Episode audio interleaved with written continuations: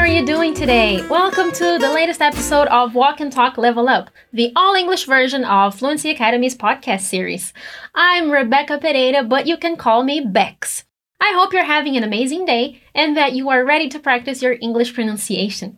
You're going to practice your listening skills throughout this whole episode. We're also going to work on your comprehension skills as we try to understand everything that happens in the dialogue with no Portuguese translation.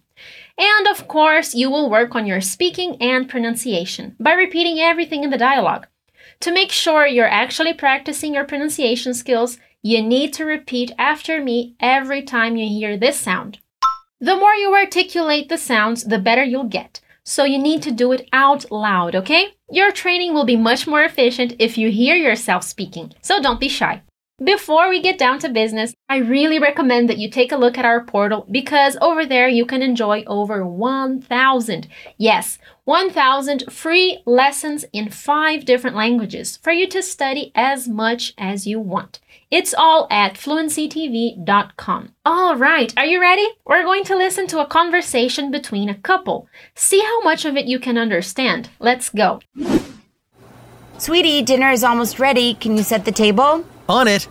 It's a good thing we did the dishes earlier.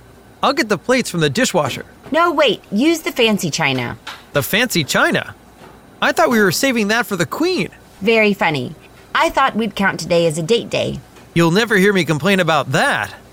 Should I make the table setting extra special? Use the fancy cutlery and wine glasses too? Only if you love me. Done and done. So, did you get what happened? Apparently, they're having a special dinner or what we call a date night. So, listen again. Sweetie, dinner is almost ready. Can you set the table? On it. It's a good thing we did the dishes earlier. I'll get the plates from the dishwasher. No, wait. Use the fancy china. The fancy china? I thought we were saving that for the queen. Very funny. I thought we'd count today as a date day. You'll never hear me complain about that. Should I make the table setting extra special? Use the fancy cutlery and wine glasses too? Only if you love me. Done and done. We start with our character Eva. She says, Sweetie, dinner is almost ready. Can you set the table? She calls him sweetie, which is an affectionate way you can call someone you love, such as your significant other. Let's repeat sweetie. Dinner is almost ready. Sweetie, dinner is almost ready.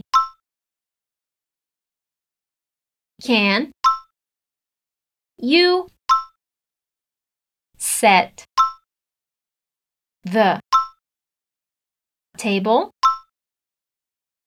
Can you set the table?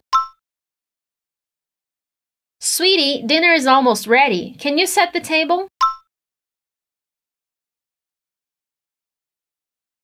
And then Brandon, our other character, answers on it. It's a good thing we did the dishes earlier. I'll get the plates from the dishwasher. The expression he uses on it is a cool and natural way for you to say that you are starting to do what was mentioned right at that moment. Let's repeat. On it, it's a good thing we did the dishes earlier. It's a good thing we did the dishes earlier. The second part of his answer, which is I'll get the plates from the dishwasher, starts with I'll because he is saying exactly what he's going to do at that moment. The same way we do in Portuguese when we're helping someone. Let's say it. I'll get the plates from the dishwasher. I'll get the plates from the dishwasher. Now let's say it all together with the linking sounds.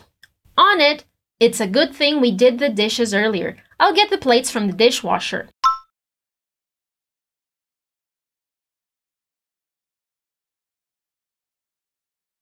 So Brandon thinks that this is going to be a regular dinner, but that's not right. So Eva answers, No, wait, use the fancy china. Repeat.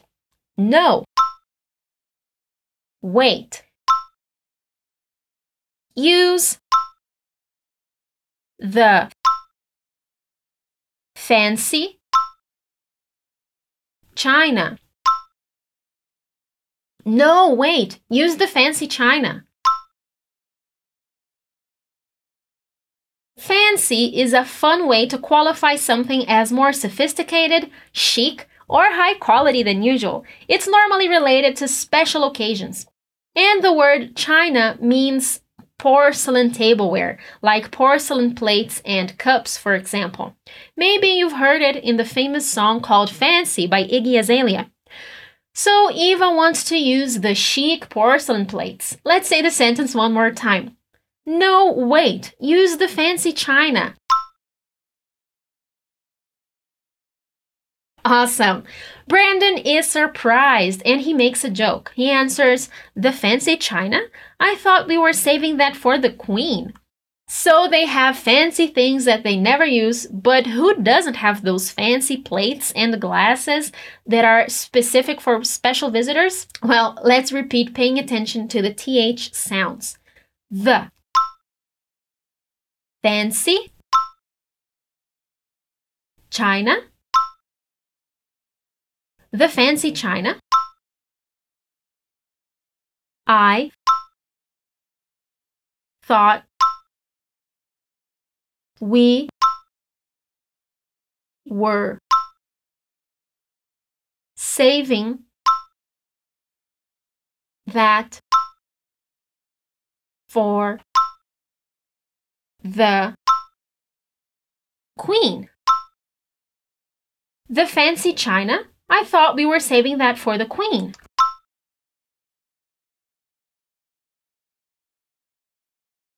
Eva isn't amused. She answers, Very funny. I thought we'd count today as a date day. So she wants a special romantic dinner.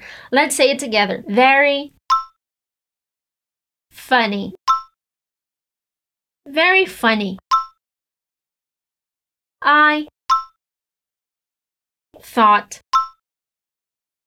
Now attention to the pronunciation of this reduction. We'd count today as a date day. Very funny. I thought we'd count today as a date day. Now we have a longer answer, which is Brandon saying, You'll never hear me complain about that. Should I make the table setting extra special? Use the fancy cutlery and wine glasses too? Okay, let's split this into three parts because it's kind of long. He says, You'll never hear me complain about that. So that means that he has no problems with date night. He is actually happy about it. Repeat. You'll never hear me complain about that. You'll never hear me complain about that. Very good. And the next part is a question. He asks, Should I make the table setting extra special? So he is confirming his next step at that moment. Now let's say it together. Repeat. Should I make the table setting extra special? Should I make the table setting extra special? Now look at this intense linking sound that we have when we say should I. Repeat. Should I? Should I make the table setting extra special? Now let's say both parts together. You'll never hear me complain about that. Should I make the table setting extra special?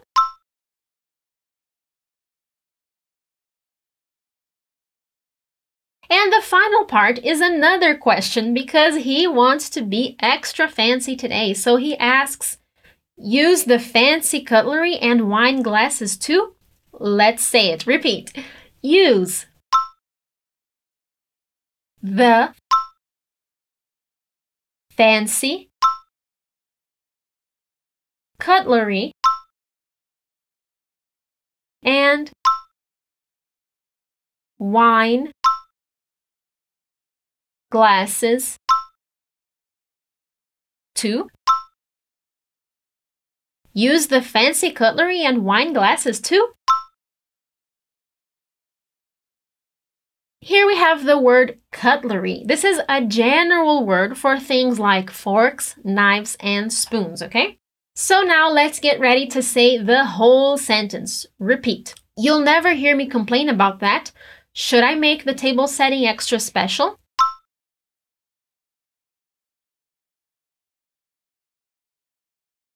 You'll never hear me complain about that. Should I make the table setting extra special? Use the fancy cutlery and wine glasses too?